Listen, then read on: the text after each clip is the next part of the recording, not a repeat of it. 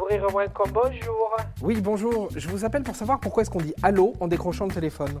Oui, bien sûr, ne quittez pas. Je peux vous poser une question? Alors, euh, question? Une seule question. Quelle étrange question. Vous avez des questions? C'est l'occasion de mourir moins. Oui, parce que quand on y pense, ça ne veut rien dire. Pour comprendre l'origine du mot, il faut remonter à 1876 et au premier téléphone. D'après la légende, c'est Thomas Edison, l'inventeur du télégraphe, qui a utilisé le premier le mot anglais pour dire bonjour. Hello. Hello. Allô Vous l'avez, non? Ah oui, c'est étonnant. Sauf qu'à la base, l'inventeur officiel du téléphone, un certain Graham Bell, aurait plutôt dit ahoy, comme les marins qui se saluent en mer. Ahoy, allô, ça passe aussi. Ok, très bien, mais ça fait un bail qu'on le dit quand même. Mais d'où ça vient exactement? Eh bien, il y a plusieurs origines possibles.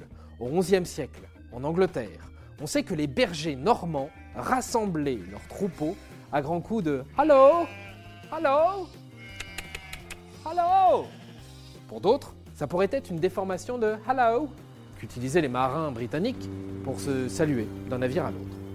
Ou alors, on rattache aussi ce mot à l'expression halom, qui vient de Hongrie et qui signifie je vous entends. Ah bah c'est rigolo, maintenant je vous entends très bien. Pour info, tous les pays ne disent pas la même chose quand ils décrochent le téléphone.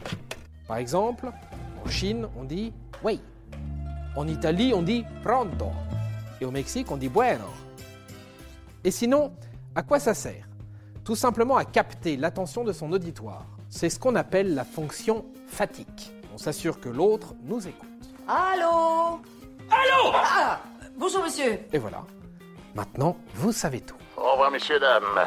C'est ça la puissance intellectuelle. Sapristi Avant de partir, attends, j'ai un truc à te dire. Viens découvrir notre podcast sexo, S'exposer. Deux minutes pour tout savoir sur la sexualité masculine.